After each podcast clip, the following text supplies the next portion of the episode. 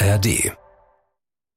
Talk mit Tees. Also es war ein sehr, sehr langer und harter Weg im Freiwasser. Dann habe ich natürlich auch mal was auf die Brille bekommen und hat dann ein halbes blutendes Auge oder keine Ahnung. Und das waren halt alles so Dinge, die man dann auch erstmal einstecken muss. Erstmal die Orientierung ist gegen Null, weil man halt durch die Wellen nicht sieht, wo die Bojen sieht, wo die Bojen sind. Dann schwimmt immer irgendjemand irgendwo habe ich mir gedacht, warum mache ich eigentlich, warum mache ich das eigentlich, was ich gerade mache? Warum schwimme ich Freiwasser? Ein Podcast von SWR3.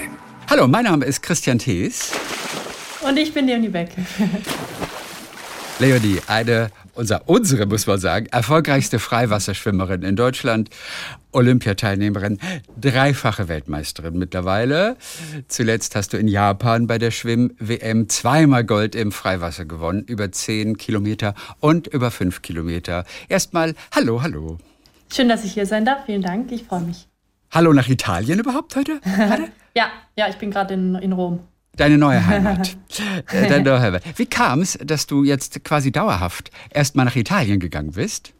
Ähm, also ich bin eigentlich erstmal für so ein Auslandsjahr sozusagen nach den Olympischen Spielen nach Tokio, um ein bisschen aus der Komfortzone rauszugehen, habe ich mich dafür entschieden, bei einer italienischen Trainingsgruppe mich anzuschließen. Ja. Und dann lief das Jahr schon, also lief sehr, sehr gut. Dann habe ich gesagt, komm, bleibe ich halt noch bis zu den nächsten Olympischen Spielen hier und äh, verbringe sozusagen dann drei Jahre hier in Italien. Und wie ist es? Come, come la vita in Italia? Leon, dimmi, come, come? Was macht die Sprache? Äh, ja, schreitet voran. Nee, also ähm, ich bin jetzt mittlerweile schon zwei Jahre hier, also ich kann mich schon unterhalten, aber ich müsste, also ich bin ein bisschen faul und rede halt sehr viel Englisch anstatt Italienisch und deswegen, ähm, ich denke, am besten lernt man einfach, wenn man spricht. Ja. Und das müsste ich halt einfach ein bisschen mehr machen, aber ansonsten, also ich kann mich schon auf Italienisch unterhalten. Du bist in Rom, das heißt, morgens gehst du auch auf den Markt, holst dir ein bisschen Gemüse für die Mittagspause. Nee, leider nicht. Also wir sind in Ostia. Ähm, das okay. ist mit dem Auto leider ins Zentrum rein eine Stunde, mit Parkplatzsuche teilweise eineinhalb Stunden. Also bin ich leider fast nie im Zentrum drin. Ansonsten, ja, eigentlich mehr als trainieren mache ich hier nicht. Also wir trainieren echt den ganzen Tag, zweimal am Tag, dann isst man, äh, hält dann kurz Mittagsschlaf und dann füllt man wieder die Speicher auf und dann wieder Training, wieder Training, wieder Training. Also viel mehr als Training ist es eigentlich nicht. Und ist die Pasta besser als in Deutschland? Ja, Mancher also, Italiener würde das behaupten. Doch, also Essen ist schon wirklich sehr, sehr gut hier. Auch die Nudeln, also ich esse hier jeden Tag Nudeln zweimal. Ähm, ich mache mir einfach eigentlich immer in meiner Wohnung selber Nudeln mit Zucchini. Das ist eigentlich so mein, mein Lieblingsessen mittlerweile. Geht schnell, geht einfach und ja, also ist schon, ist schon sehr, sehr gutes Essen, das muss man schon sagen. Okay, eine Weltmeisterpasta. Spaghetti und Zucchini, wie machst du es? Ähm, also Spaghetti mag ich tatsächlich nicht. Ich mag die, die kürzeren Nudeln. Good, äh, also die, die kurzen Rigatoni oder keine Ahnung, wie die heißen. Ja, und dann einfach Zucchini anbraten und dann halt die Nudeln noch mit dazu. Also davor die Nudeln kochen, dann die Zucchini anbraten und dann alles mixen und dann Parmesan und Öl ordentlich raufhauen.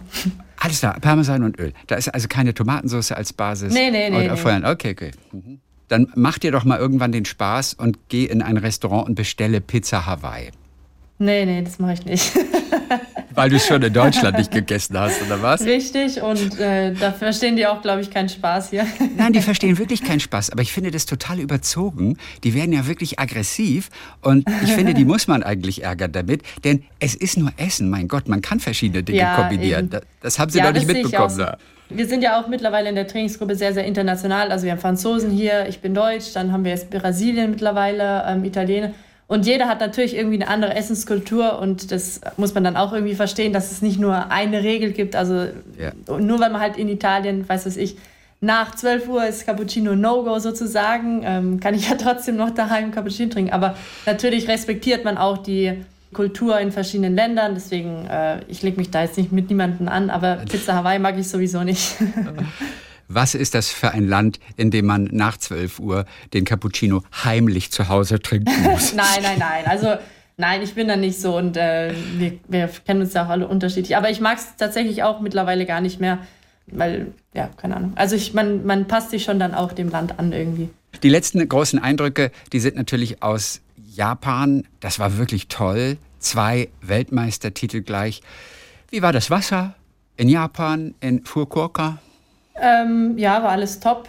alles, alles gut. Die Ta Wassertemperatur war, war top. Also für mich, eben, jeder hat natürlich so seine Präferenzen und ich mag es, je wärmer, desto besser. Ja. Ähm, und der Rest, ja, nee, war alles gut. Ich glaube, am letzten Tag bzw. vorletzten Tag hatten sie ein bisschen Probleme mit der Wasserqualität, weil es da so geregnet hat.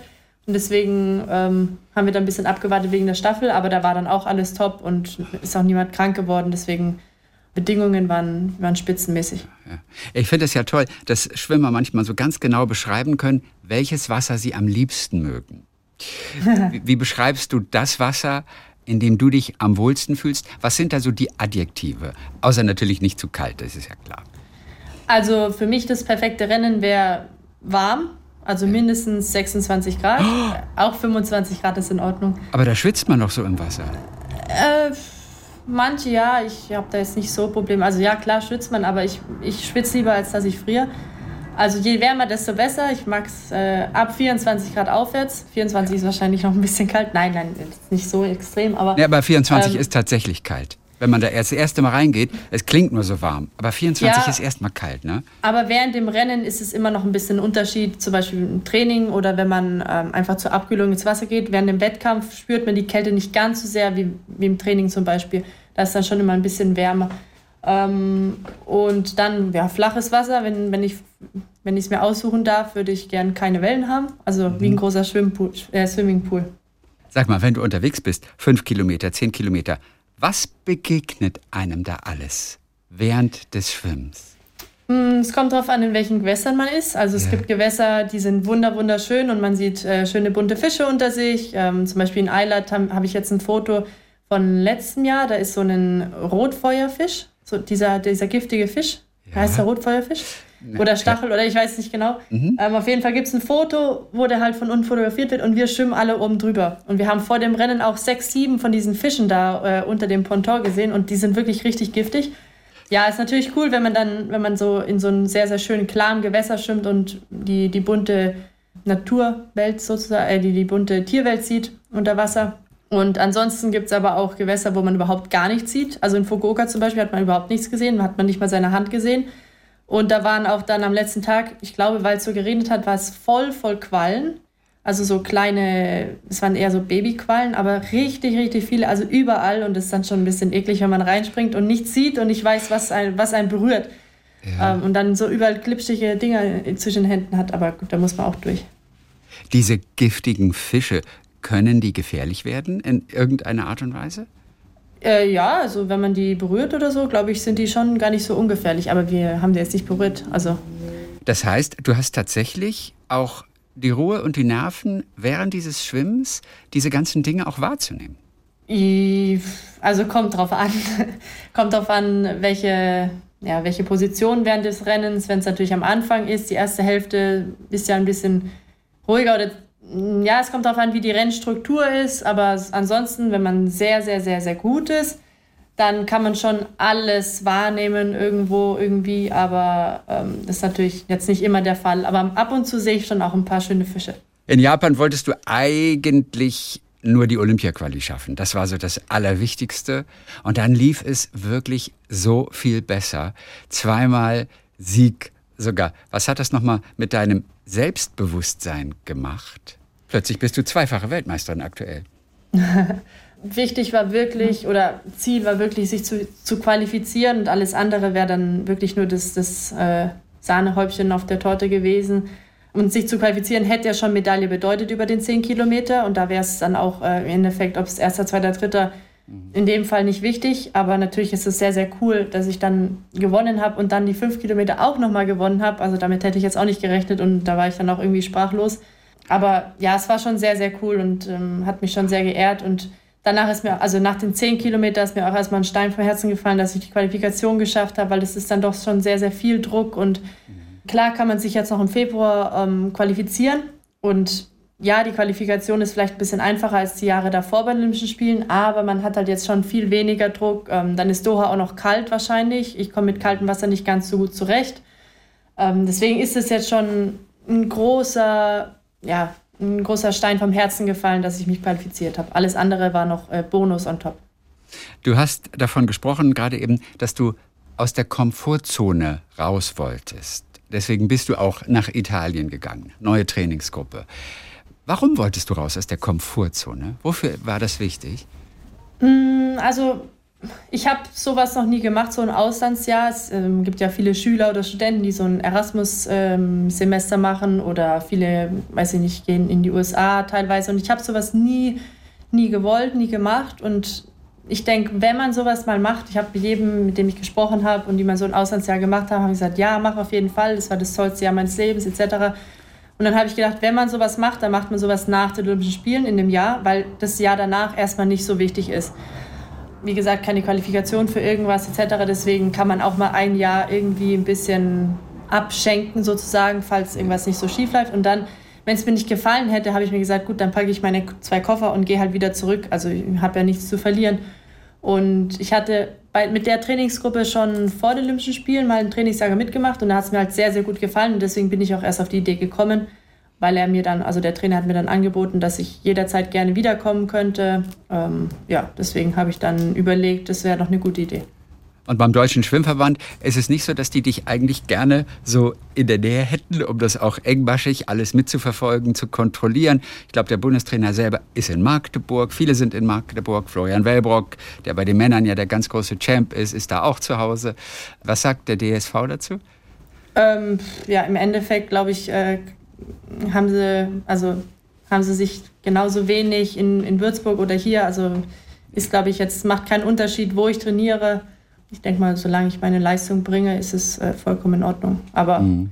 es ist, glaube ich, im Freiwasser allgemein ist ja so, dass viele internationale Leute in verschiedenen Trainingsgruppen sind. Also zum Beispiel ist ja auch die Sharon van Rubner, die Olympiasiegerin von den Niederlanden, trainiert in Magdeburg. Deswegen glaube ich nicht, dass es ein Problem ist, dass ich in Italien bin.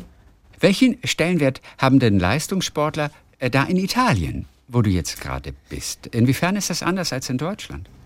Das ist ein sehr, sehr, sehr, sehr guter Punkt. Ähm, in Italien sind es, also die sehr, sehr erfolgreichen Sportler sind Superstars hier. Also ein Sport hat schon sehr, sehr hohen Stellenwert und zwar nicht nur Fußball. Klar, Fußball überall auf der Welt ist äh, die Sportart Nummer eins aber auch Schwimmen, ähm, Leichtathletik, ähm, Fechten. Also es sind schon sehr, sehr viele Sportarten und wenn die Leute erfolgreich sind, dann sind es schon sehr, sehr bekannte Leute. Also es ist nicht so wie in Deutschland, dass man, was weiß ich, sogar wahrscheinlich Olympiasieger wird und äh, Deutschland kennt einen überhaupt nicht. Also das ist schon, schon besser in Italien. Da wird es schon viel, viel mehr anerkannt und viel mehr gefeiert und ähm, ja, da werden Vorbilder sozusagen gesehen und das finde ich schon sehr, sehr cool an Italien, dass der Sport einfach groß geschrieben wird die leisten sich mehr Superstars aus dem Sportbereich. Es heißt auch wirklich immer in Deutschland, dass Medaillen, ob Bronze, Silber oder vor allem auch Gold, finanziell gesehen jetzt nicht so gewertschätzt werden. Also man kriegt, nee. ich weiß nicht, was weiß ich, 10.000, 20.000 Euro kriegst du, glaube ich, für eine Goldmedaille. Wie ist das in Italien? Also in Italien bekommt man sogar vom Schwimmverband bei der Weltmeisterschaft, wenn man da eine Medaille bekommt, bekommt man da erstmal schon mal Geld. Dann bekommt man noch von dem Olympischen Sportbund, von dem italienischen Olympischen Sportbund bekommt man auch nochmal Prämien. Dann bekommt man, dann haben die ein ganz anderes System mit Polizei, Bundeswehr, also italienische Carabinieri heißt es. Mhm. Dann ähm, gibt es da ganz verschiedene Sportgruppen, wo dann halt sehr, sehr viele auch die Nachwüchse, also Nachwuchs ist dann schon drin. Und die werden dann halt schon von klein auf gefördert. Und äh, Studium, ja, da legen sie wahrscheinlich nicht ganz so viel Wert drauf. Die arbeiten halt danach dann bei der Polizei oder etc. Die haben halt dann schon eine feste Arbeitsstelle. Mhm. Und das, ist, das ganze Sportsystem ist ganz anders wie in Deutschland. Es ist viel, viel besser, viel, viel strukturierter. Man wird viel mehr gefördert von klein auf. Und dass sich das halt irgendwann auch irgendwie ein bisschen lohnt, beziehungsweise kein Drauflegegeschäft ist. Nicht, dass die dich abwerben dann? nee, also ich, äh, so einfach geht es auch nicht mit ähm, Nationenwechsel, aber Nee, nee. Ja. Ginge das theoretisch? Also im Fußball ist es ja undenkbar, einmal für Deutschland gespielt, dann war's das. Wenn du Italienerin würdest, die italienische Staatsbürgerschaft hättest, dürftest du als Profi für den italienischen Schwimmverband schwimmen? Also das ist nicht ganz so einfach. Für die Olympischen Spiele, glaube ich, muss man dann mindestens irgendwie zwei oder drei Jahre in dem Land trainiert haben, in dem Verein oder so. Dann könnte man irgendwie die Staatsbürgerschaft wechseln. Aber das ist schon, hat schon einen Grund, warum das sehr, sehr schwierig und ein langwieriger Prozess ist, damit man nicht einfach Nationen wechseln kann, was er sich für irgendwelche Nationen, die halt keine, keine Sportler haben, dann kann man sich viel einfach qualifizieren. Deswegen ist es schon, hat es schon einen Grund, warum das sehr, sehr schwierig ist, ähm, da irgendwie irgendwas zu wechseln. War auch nur ein Gedankenspiel. Wir wollen das nee, ja nee, auch aber, nicht. aber gibt es gibt's, tatsächlich, aber das ist schon, wenn es wirklich richtig ist und wirklich man da jahrelang trainiert und es dann auch äh, Sinn macht. Im Freiwasserschwimmen bist du ja wirklich voll durchgestartet. Du kommst auch vom Beckenschwimmen, warst auch relativ erfolgreich. Also du warst bei den Besten der Welt, Top 10, Top 12, was auch immer. Und trotzdem warst du ein bisschen frustriert. Warum genau? Mm, ich habe mich zwar immer qualifiziert für die Höhepunkte. Also ich, also erstmal hatte ich das Glück, dass ich als Jugendliche schon sehr, sehr erfolgreich war. Ich durfte Jugend-Europameisterschaften mehrmals gewinnen und habe dann diesen Sprung in die Erwachsenenklasse direkt geschafft und habe mich dann auch für die, meine erste Weltmeisterschaft ähm, 2013 mit 16 Jahren qualifiziert und habe dann auch wirklich jedes Jahr qualifiziert für EM und dann Olympische Spiele auch in Rio. Aber ich habe es irgendwie nie geschafft, bei dem Höhepunkt dann Bestleistung zu schwimmen. Und ich habe jetzt nicht erwartet, dass ich eine Medaille oder so gewinne, also um Gottes Willen, aber wenigstens persönliche Bestleistung schwimmen. Und die hätte dann auch gereicht für ein Finale zum Beispiel. Und da bin ich zum Beispiel zweimal Neunte geworden in Kasan 2015, was jetzt nicht tragisch ist, aber wenigstens zufrieden und mal Bestleistung schwimmen. Und ja, das war halt eine, eine Zeit, ich weiß nicht, da stagniert die Leistung so ein bisschen. Das ist halt dieses Alter. Ich denke mal, dass es deswegen geschuldet ist. Ich weiß nicht. Wir haben ganz, ganz viele Sachen ausprobiert, ähm, Training umgestellt etc. Aber es hat halt, also ich habe mich zum Glück immer qualifiziert, aber dann beim Höhepunkt hat es irgendwie nicht so ganz geklappt, wie ich es wollte. Okay. Aber schlecht war ich trotzdem jetzt äh, tatsächlich nicht. Also ich war immer noch Top 10 der Welt, Top 12 der Welt. Ja. Aber ja, ich wollte halt was zufrieden war, sein mit meinem Rennen. Ja, was war damals die gängige Meinung, warum du dann diese Bestleistung wirklich, wenn es darauf ankam, bei den ganz großen Wettbewerben nicht abgerufen hast? Rein psychologische Geschichte oder was vermutete man? Mm, ich weiß es nicht. Also ich glaube schon, dass es dann irgendwann psychologisch auch war, ähm, weil das ist dann wie so eine Abwärtsspirale wahrscheinlich. Ich habe dann so viele Rückschläge immer wieder und immer wieder und dann ähm, denkt man sich davor schon, dann wird es wieder schlecht und ich glaube, dass es schon irgendwo im Kopf dann geschuldet war, aber warum, wie auch immer, weiß ich nicht. Deswegen habe ich dann irgendwann die Reißleine gezogen und habe gesagt, das, das möchte ich nicht mehr, das zerstört mich, weil das ist auch wirklich sehr, sehr hart für den Kopf. Und deswegen habe ich dann nach Rio gesagt, Ende jetzt mit, mit, mit dem Beckenschwimmen. Also du warst kurz vorm Aufhören eigentlich schon. Ja, ich habe ich hab halt überlegt, oder ich höre jetzt auf oder ich versuche halt Freiwasser, weil wir mit dem Würzburg Bundesstützpunkt, mit dem Thomas So, zwölffacher Weltmeister, habe ich gedacht, kann man dann schon mal reinschnuppern ins Freiwasser und dadurch, dass ich eine sehr, sehr schnelle Grundgeschwindigkeit habe, mm, kann man das schon mal probieren und sich dann halt als Ziel setzen, weiß ich, ja. Tokio im Freiwasser.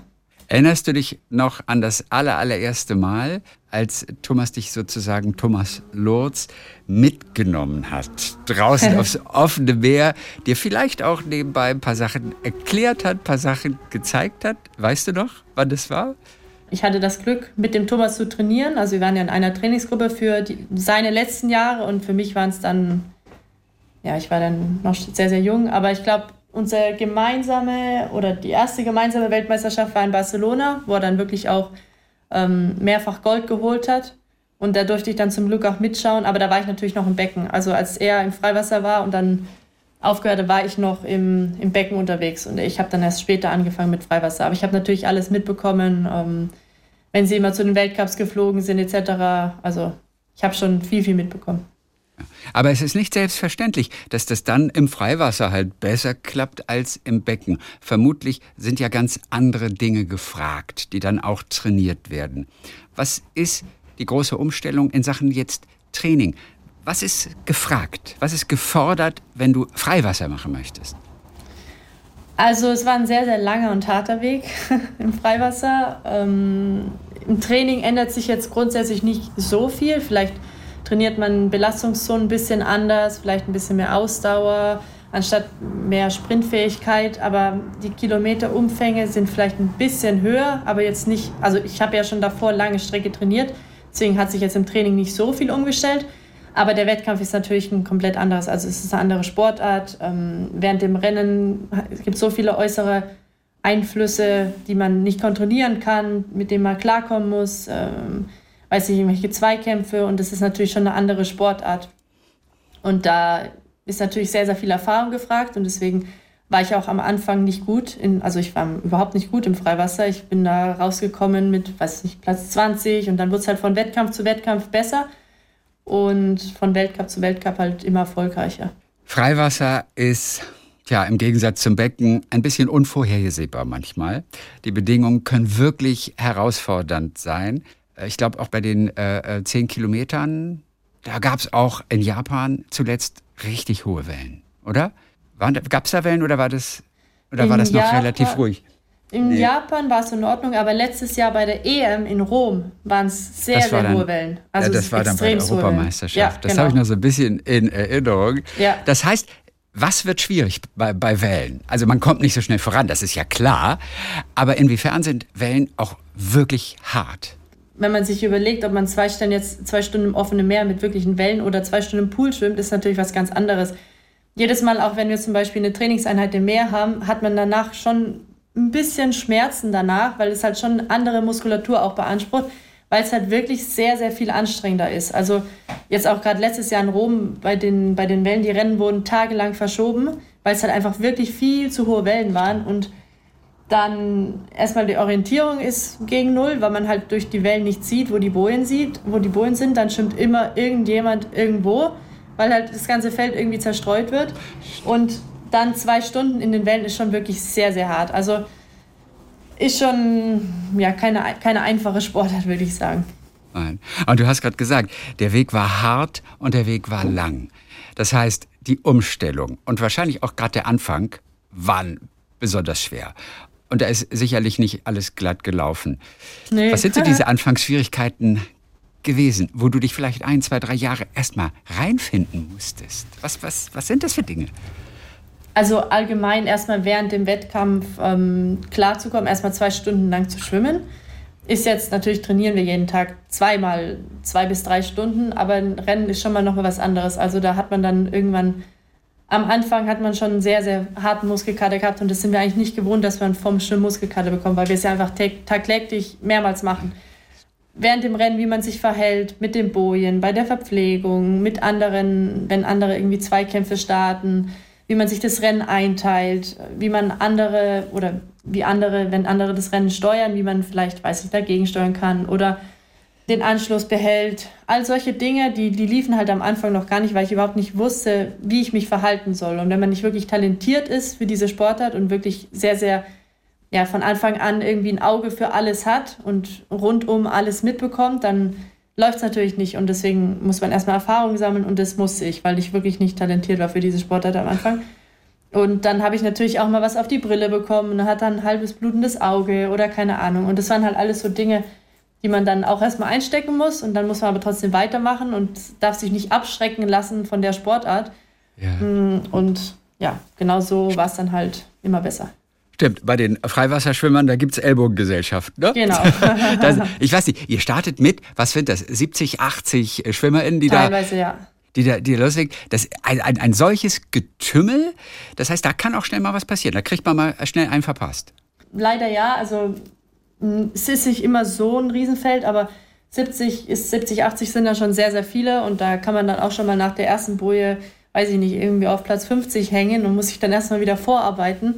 Weil ja. auch bei den Bojen natürlich muss man sich vorstellen, wenn da 70 Leute auf einmal rumwollen, ist natürlich eng. Und da irgendeiner ist dann natürlich immer irgendwie zurück. Und da kann man zehn Plätze gut machen oder man kann aber auch 20 Plätze verlieren bei der Boje. Also je nachdem, wie man sich anstellt, welche Position man hat oder bekommt, kann man da sehr viel gewinnen oder verlieren. Ja, was ist nicht erlaubt? Was im Fußball ein Foul wäre, du sagst, wenn da äh, alle um die Boje wollen, auf einen Haufen, was kann zu einer Disqualifikation führen oder ist alles erlaubt? Nee, alles erlaubt ist natürlich nicht. Also man muss schon fair bleiben. Es ist keine Kampfsportart. Also man muss sich jetzt nicht irgendwie prügeln. Also jeder, der denkt, dass es irgendwie um Zweikämpfe geht, darum geht es nicht. Also man muss seine Kräfte sparen und sollte Zweikämpfe aus dem Weg gehen. Und natürlich kann man sich nicht irgendwie den Ellbogen extra mehrmals in die Seite. Also Sowas ist natürlich nicht erlaubt. Meistens, wenn jemand eine Disqualifikation bekommt, dann ist es eine Reaktion auf eine Aktion davor, weil die Schiedsrichter können natürlich nicht alles sehen. Und wenn einen natürlich die ganze Zeit jemand nervt, dann irgendwann hat man dann wahrscheinlich genug und dann gibt es halt mal einen zurück und dann sieht vielleicht gerade der Schiedsrichter das Und dann, ja, also man muss schon aufpassen und äh, muss für sich selber schwimmen und nicht irgendwie in welche Zweikämpfe rein oder was weiß ich. Also es ist äh, total sinnlos, sich da irgendwie zu prügeln. Und das ist natürlich nicht erlaubt dann. Okay. Wann hast du das letzte Mal ausgeteilt auch? Ohne dass es der Schiedsrichter gesehen hat? Mm, also ich bin eigentlich sehr, sehr friedlich, friedlich im Rennen. Am Anfang hatte ich mit der Orientierung ein bisschen Probleme. Da bin ich immer so wie ein Ping-Pong geschwommen. Und äh, das war dann unabsichtlich, bin ich dann halt irgendwie in die Leute links und rechts rein. Aber das war halt einfach, weil ich es noch nicht besser konnte. Aber mittlerweile gehe ich wirklich jeden Zweikämpfen aus dem Weg. Und wenn da jemand meint, dass er sich mit mir irgendwie anlegen muss, dann gehe ich einfach weg oder sag's dann auch mal oder zeig's dann auch mal kurz, geh bitte woanders hin. Du kannst vor mich oder hinter mich, aber musst jetzt ja. nicht hier mit mir kämpfen. Und mittlerweile kannst du es sogar auf Italienisch sagen. ja, kommt drauf an, welche, Sport, welche, welche Nation es ist. also es ist ja immer international. Wie funktioniert es mit der Verpflegung? Was zumindest gibt's? Gibt so Astronautennahrungsschnell, die man sich so in den Mund drückt? Denn einen Apfel wirst du sicherlich nicht zwischendurch essen. nee. Also wir kriegen, also jeder bereitet seine eigenen Getränke vor, aber meistens sind es halt Kohlenhydratgetränke. Also ah. mit äh, sehr, sehr hochwertige Kohlenhydrate. Ähm, einfach in Wasser aufgelöst oder was weiß ich. Und dann kriegt man halt eine Runde vom Verpfleger oder vom Trainer oder was weiß ich, nimmt man sich seine Flasche oder seinen Becher, trinkt zwei, drei Schlücke, je viel, so viel wie man halt reinbekommt. Und dann muss man auch schon wieder weiter schwimmen. Oder ein Gel oder irgendwie sowas. Aber so feste Nahrung ist jetzt, ähm, dafür ist dann doch zu kurz. Das ist dann eher bei 25 Kilometer, wenn man sich irgendwie, also selbst da ist man eigentlich keine feste Nahrung, es sei denn, man hat halt irgendwie dann Heißhunger auf, was weiß ich, Schokolade oder so. Aber ja. ansonsten gibt es eigentlich immer Kohlenhydratgetränke. Die olympische Medaille, äh, die fehlt ja noch. Das ist das große Ziel. Paris nächstes Jahr. Aber du hast dir die Ringe, habe ich gerade gesehen, hast du dir schon auf den Unterarm ja. tätowieren lassen. Wann war das? Obwohl ähm, keine Medaille bisher. Nee, also olympische Ringe lässt man sich ja tätowieren oder wenn man sich tätowieren möchte, wenn man dabei war. Ich habe immer gesagt, dass ich möchte mir, also ich lasse mir nur tätowieren, wenn ich zufrieden bin mit meinem Rennen und in Rio war ich es nicht. Deswegen habe ich es nach Rio nicht machen lassen und nach Tokio war ich sehr zufrieden mit meinem Rennen mit Platz 5 und deswegen habe ich es danach ähm, mir tätowieren lassen. Motiviert das mhm. nochmal so zusätzlich, wenn man diese Ringe, es ist ja für Sportler auch ganz wichtig, oft das Ziel zu visualisieren. Das ist ja so eine, eine Technik, die sehr viele anwenden. In, inwiefern glaubst du, hilft es nochmal, und wenn es nur 0,3 Sekunden sind, dass du die Ringe quasi immer präsent hast an deinem Unterarm? Mm, also so oft sehe ich die selber tatsächlich gar nicht. Wahrscheinlich sind die andere ein bisschen mehr als ich. Hm, weiß ich jetzt nicht, inwiefern das hilft. Ich bin jetzt nicht so die Person, die irgendwelche Dinge visualisiert. Ich versuche ja ein bisschen ruhig zu bleiben. ähm, ja. Aber ansonsten, ich sehe die nicht ganz so oft. Aber ich, ich kriege viele Komplimente für die Stelle. Und du kannst auch nicht lesen, was auf deiner Kette steht. Du hast eine Kette, da steht aber was, oder? Ähm, das ist ein L, ein Kreuz und ein Kleeblatt. Ach so, und ich dachte, ich dachte selber, die Kette selber, da wären Buchstaben drauf. Aber das täuscht vielleicht aus der Distanz. Nee, das sind hier einzelne ah, Anhänger. Sind, du hast recht. Ja, ja, nee, und die, und die Kette, das, das sind gar keine. Aus der Distanz nee, sah das so aus, als, als, als, als würden da irgendwelche ganze Sätze draufstehen. Nee, nee, nee. Oder so. Nein, das täuscht. das täuscht, ja. Wenn du schwimmst, wie kann zum Beispiel eine Taktik aussehen? Also nimm mal an, das sind zwei Stunden Schwimmen. Wie feingliedrig kann so eine Taktik aussehen? Also es kommt immer darauf an, welches Rennen es ist, ob es ein Weltcup mhm. ist, ob es ein, ja, ein wichtiger Weltcup ist, wo es, weiß ich nicht, um die Qualifikation geht, ob es eine Weltmeisterschaft ist, ähm, ob es Olympische Spiele selbst sind. Natürlich ist man nicht allein in dem Rennen. Das heißt, man, es gibt immer sehr, sehr viele andere, sehr, sehr gute Schwimmerinnen, die natürlich auch irgendwie eine Taktik haben. Deswegen muss man sich auch irgendwo anpassen und ähm, ja, sich darauf vorbereiten. Aber ansonsten ähm, kann man zum Beispiel versuchen, die ganzen zehn Kilometer alleine vorne zu schwimmen. Man kann versuchen, am Anfang Kräfte zu sparen und dann am Ende irgendwie versuchen, vorzuschwimmen. Ähm, man kann sich einen Fuß, also man kann sich eine Person aussuchen und dann dieser Person möchte ich die ganze Zeit zwei Stunden lang dranbleiben, egal was ist, egal wo sie ist, ob sie vorne ist, hinten ist. Also man kann schon sehr viele Taktiken irgendwie üben und ja, aber es kommt immer darauf an, wie das Rennen ist. Und meistens ja. klappt die Taktik sowieso nicht, weil irgendjemand anders dann, was weiß ich, vorne schwimmt oder keine Ahnung. Deswegen ja. ist immer anders.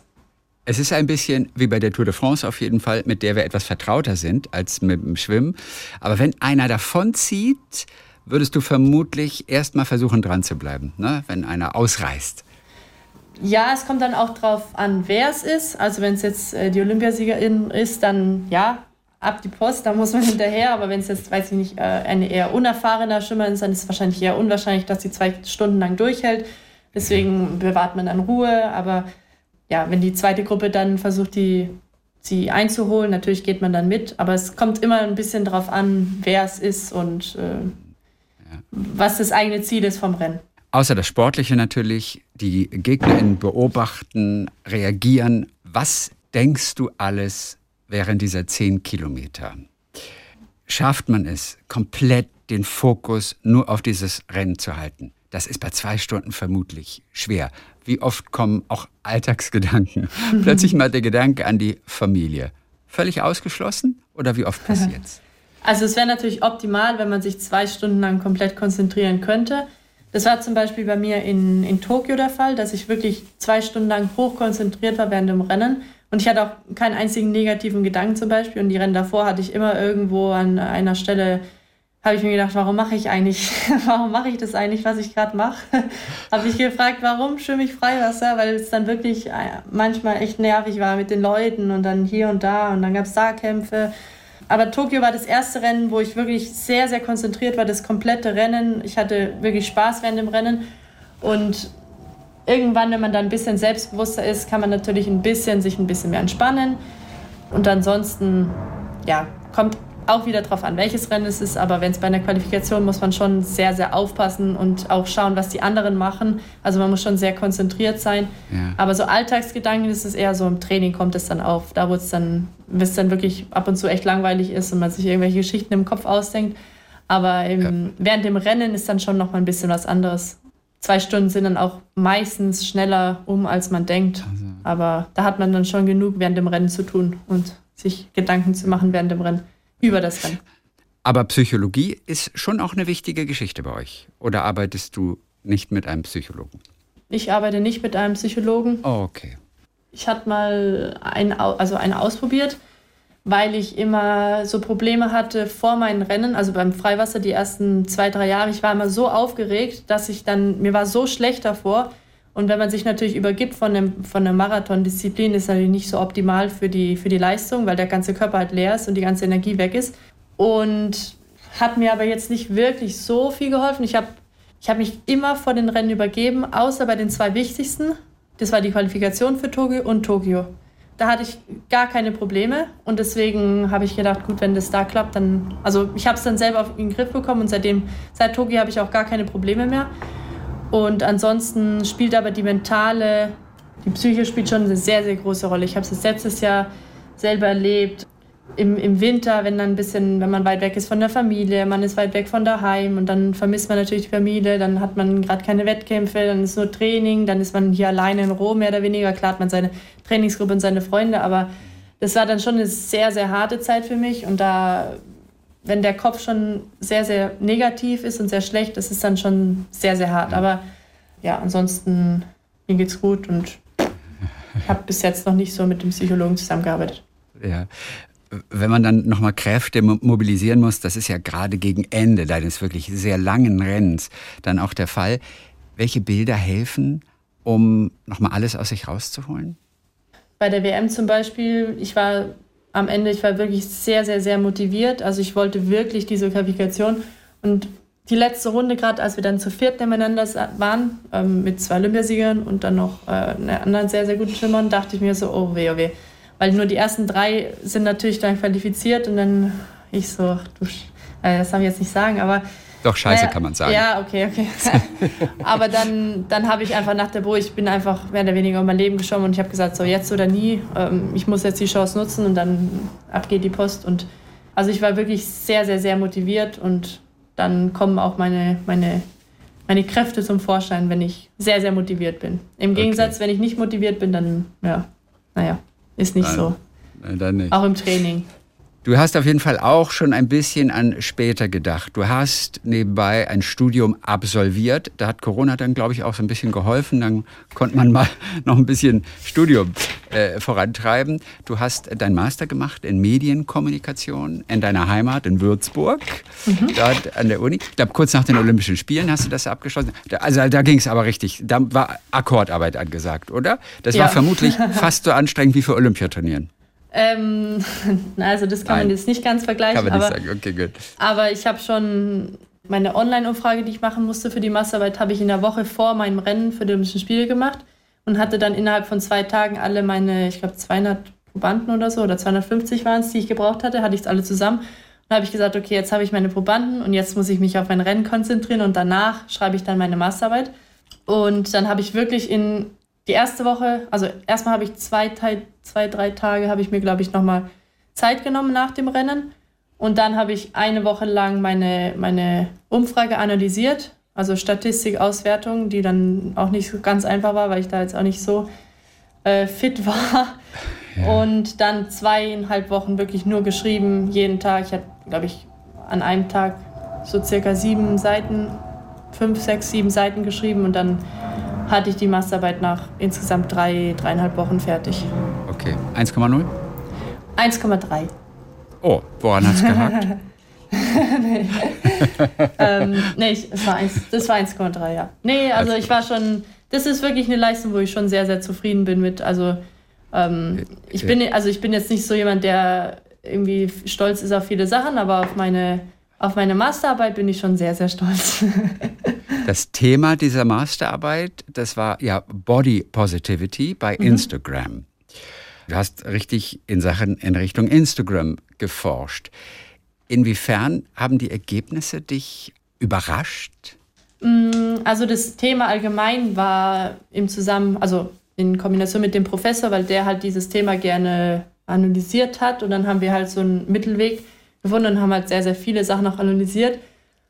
Also es war schon, war schon ein sehr, sehr cooles Thema und ich habe auch herausgefunden, beziehungsweise die Ergebnisse waren halt, dass man, wenn man so Body Positivity Content halt ansieht auf, auf Instagram, dass man sich danach auch wirklich besser fühlt und seinen Körper auch besser bewertet als davor. Sind schon interessante Ergebnisse rausgekommen, aber ja, im Endeffekt, ähm, ich weiß jetzt nicht, ob ich äh, irgendwas zum Menschen beigetragen habe, aber auf jeden Fall fand ich es schon ein interessantes Thema. Was ist was Positives angucken zu Body Positivity? Wenn jemand von seinem eigenen Körper erzählt und sagt, ich bin genauso richtig, wie ich bin? Oder äh, was sind das für Beiträge, die sich dann auch wirklich positiv auswirken, was ja toll ist? Genau, also meine Stimuli waren Instagram-Posts, die natürlich irgendwie zusammengeschnipselt waren, von ähm, Bilder von Frauen, die sich, ein Spiegel-Selfie zum Beispiel, die nicht den perfekten ähm, Zeitungskörper hatten, sondern halt ähm, Ecken und Kanten, vielleicht, ähm, weiß ich, ein bisschen Zellulit oder was, was weiß ich, und dann halt drunter geschrieben in, den, im, im, in der Bildunterschrift, ich liebe meinen Körper so, wie er ist, oder ich bin nicht perfekt, oder irgendwie halt positiv über seinen Körper zu denken, obwohl es vielleicht nicht das perfekte Schönheitsideal ist, wie man es halt aus dem Internet kennt. Halt einfach, dass man mit seinem eigenen Körper zufrieden ist, so wie er ist. Und das ist Body Positivity. Und das wird dann auch in den Posts gezeigt. Was ja jetzt eigentlich nicht überrascht. Oder wenn man von anderen sieht, irgendwie, ah, die sind, die sehen auch nicht so perfekt aus und zeigen sich, dass man das selber genau. als positiv empfindet, war wahrscheinlich auch ein Ergebnis, mit dem du vorher auch gerechnet hattest, oder?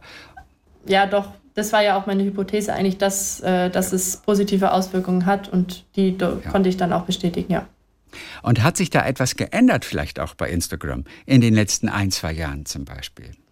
Ich glaube nicht, dass sich da irgendwas dran ändern wird. Ähm, ich glaube für immer, dass Instagram jetzt nicht so wirklich, ja, ich weiß nicht, also es ist schon sehr, sehr viel Fake auf Instagram und es ist wirklich nicht die wahre Welt, aber ich glaube schon und ich versuche zum Beispiel auch auf meinem Kanal, dass man schon auch die Realität irgendwo zeigt und ähm, ich weiß nicht, authentisch bleibt und nicht irgendwie die Bilder, was weiß ich, Körper bearbeitet oder sowas. Also jeder kann natürlich machen, was er möchte, aber ich versuche zum Beispiel auf meinem Account ähm, irgendwie schöne, positive Sachen hochzuladen und auch Alltagssachen, die halt passieren und die halt witzig sind. Und wenn halt gerade nichts Witziges passiert, dann lade ich es halt nicht hoch. Aber ähm, ich war jetzt zum Beispiel auch im Urlaub auf Bali, ähm, zweieinhalb Wochen mit der Familie und auf Bali ist halt auch nicht so nicht alles so schön, wie es auf Instagram immer ist. Und das ist halt sehr, sehr dreckig dort auch. Also es ist wirklich sehr, sehr viel Plastikmüll und das habe ich dann halt auch gezeigt, weil ich halt auch irgendwie die Realität zeigen möchte ähm, und nicht ja. nur die, die schönen Dinge. Auch bei dir als Schwimmfluencerin keine Filter drauf, keine unnötigen Filter drauf. Also ich mag schon auch die Bilder zum Beispiel, weil wenn man ein Foto macht von, vom Meer zum Beispiel, das Meer sieht in echt immer schöner aus als auf, auf dem Bild oder keine Ahnung, das Kolosseum oder so. Und ich mache da natürlich schon ein bisschen Farbe in die Bilder, ein bisschen Farbfilter oder sowas, das halt ein bisschen, ein bisschen der Realität mehr entspricht als auf dem Bild. Aber ansonsten mache ich jetzt nicht groß irgendwie, oder ich möchte halt irgendwie was Positives zeigen. Ja. Du denkst auf jeden Fall auch schon an die Zeit, die dann irgendwann kommt, nach dem Leistungssport. Was könntest du dir da vorstellen? Also Medienkommunikation, das ist ja so wie alles und nichts. Man weiß ja als Außenstehender aber gar nicht nie, was da alles dazugehört. Da gehört sehr viel dazu. Was würde dich konkret interessieren, sofern du dir schon Gedanken gemacht hast? Also ich habe zum Beispiel jetzt auch zwei Jahre bei, in der Marketingabteilung schon bei Vakutec gearbeitet, beziehungsweise ein Jahr Praktikantin und dann ein Jahr als ähm, studentische Hilfskraft. Also Marketingabteilung finde ich, find ich zum Beispiel interessant oder ich weiß nicht, auch ins Fernsehen irgendwie, keine Ahnung, hinter oder vor die Kamera, weiß ich nicht. Aber da möchte ich auch gleichzeitig auch irgendwie meine letzten 12, 13 Jahre Schwimmkarriere möchte ich irgendwie für meine Zukunft benutzen dann. Also wenn ich an irgendeinem Punkt da mal aufhöre, möchte ich die, mein Leben davor nutzen für meine Zukunft. Also ich möchte nicht einfach aufhören und das, das Schwimmen beiseite schieben, sondern ich möchte die ganzen Erfahrungen, die ich gesammelt habe, die ganzen Emotionen, ich möchte die irgendwie weitergeben und versuchen halt in was Positives umzusetzen. Deswegen könnte ich mir vorstellen, weiß ich nicht, ein Coaching zu machen oder keine Ahnung. Also vielleicht habe ich auch schon so was Kleines in Planung, aber ähm, ähm, auf jeden Fall möchte ich da meine, meine Vergangenheit in dem Sinn dann sozusagen nutzen für meine Zukunft. Und da kommt ja auch noch vielleicht ein Olympiasieg dazu. Aber hoffentlich, das ist auf jeden Fall das große Ziel. Alle erwarten es im Prinzip von dir, nachdem du jetzt Weltmeisterin geworden bist. Da ist der nächste logische Schritt eigentlich Olymp Olympia. Ja, also ich sage ja nur, die Außenstehenden erwarten das, okay. aber du vermutlich natürlich auch. Also nie war es greifbarer als jetzt, als amtierende Weltmeisterin, oder? Also ich sag mal so, Olympiasiegerin zu sein ist jetzt kein, ist jetzt kein Spaziergang. Also es kann immer irgendwas passieren. Ähm, nur weil man jetzt im Jahr davor Weltmeisterin wird, heißt es nicht, dass man im nächsten Jahr Olympiasiegerin wird. Das wäre ja schön, wenn es so wäre, aber so ist es natürlich nicht. Also jedes Rennen startet von vorne, jeder hat die, die, die gleiche Chance am Anfang des Startpfiffes. Deswegen ist da überhaupt noch gar nichts äh, in, in Steine gemeißelt für nächstes Jahr. Das wird, ich freue mich sehr, sehr auf die Olympischen Spiele. Ich glaube, es werden ganz, ganz tolle Spiele in Paris. Ich freue mich, dass sie endlich in Europa mal sind dass ich sowas auch mal miterleben darf. Und dann, ähm, ich werde mein Bestes geben. Ich versuche bis dahin im Training alles zu geben. Gesund zu bleiben ist natürlich das Wichtigste. Also es kann auch so viel passieren, deswegen, ähm, ja, ich ähm, bin, bin froh, die Olympischen Spiele dann hoffentlich, wenn alles gut läuft, gut mitzubekommen. Und ja, schauen wir dann nächstes Jahr, äh, unterhalten wir uns dann nach dem Rennen nochmal. Wo wird denn geschwommen eigentlich für Paris? Ja, in sicherlich nicht in der Seine. Doch, Na, doch. es wird in der Seine ja. geschwommen. Oh. Ganz, ganz schön ähm, bei der Alexander der neunten oder achten. Also bei dieser bekannten Brücke, Aha. wirklich im Stadtzentrum. Dann wirklich öffentlich zugänglich. Also es ist wirklich ganz, ganz, ganz schön. In der Stadtmitte. Ähm, wir hatten jetzt eigentlich einen Weltcup im August. Hätten wir eigentlich noch einen Weltcup gehabt. Das wäre sozusagen das Testevent gewesen für Paris. Aber ja. die Wasserqualität war leider so, so schlecht mit Kolibakterien, weil es davor so geregnet hat. Und okay. ähm, ich hoffe, dass sie da irgendwie noch was machen, weil das wäre natürlich schade, weil das, die Kolibakterien und auch andere waren wirklich ganz, ganz, ganz hoch. Also war wirklich sehr, sehr gefährlich drin zu schwimmen, deswegen wurde es dann abgesagt. Aber die Location ist wirklich super schön. Aber wenn es auch da, davor regnet, dann ist auch viel Strömung, also es wird auch kein, kein einfaches Rennen. Das klingt natürlich total toll, quasi einmal direkt durch Paris zu schwimmen. Ja, also das ist schon cool, ja. Nur besteht das Risiko natürlich, dass auch nächstes Jahr unter Umständen das Wasser von der Qualität her nicht ausreichend sein wird. Da muss ja. man umplanen. Ne? Dann ja, geht es genau. doch an, in der Bretagne ins Wasser am Ende, oder? Nee, das wollen sie nicht. Also da ist auch nee. sehr viel Politisches dahinter, weil sie wollen, dass die Leute dort, also sie wollen, dass wir dort schwimmen, damit sie, weil sie wollen ja ab 2025 die Cent für öffentliche Badenutzung zugänglich machen. Und ich glaube, dass sie wollen, dass wir da drin schwimmen, damit man den Leuten zeigen kann, schaut, die schwimmen drin, also können die auch drin schwimmen. Aber ich hoffe, dass das jetzt ein Weckruf war, dieser Weltcup, ähm, weil es wirklich sehr, sehr schlecht war, die Qualität. Ähm, dass sie dann, weiß ich nicht, Ja, was kann man aktiv machen, um, um, um die Zähne sauber zu halten? Kann man da aktiv irgendwas machen? Mm, ja, sie haben ja schon angefangen zu reinigen und ich glaube, sie haben auch so eine irgendeine Anlage gebaut, die die Abflüsse abhält, in die zu. Aber die ist schon irgendwie scheinbar gebaut, aber noch nicht aktiviert. Ich weiß es nicht. Ja. ja, muss man abwarten und ich hoffe, dass sie da irgendwie was auf die Reihe bekommen und das wirklich gut reinigen. Steht der Termin eigentlich schon fest, der Tag, an dem das erste Rennen geplant ist? 8. August.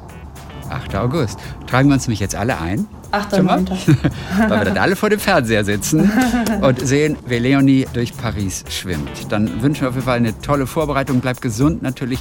Toi, toi, toi. Weiterhin. Und äh, wir freuen uns jetzt schon auf die Olympischen Spiele. Dankeschön. Danke, viele Grüße nach Bella Italia. Ciao ragazza. Dankeschön, ciao. Talk mit Tees.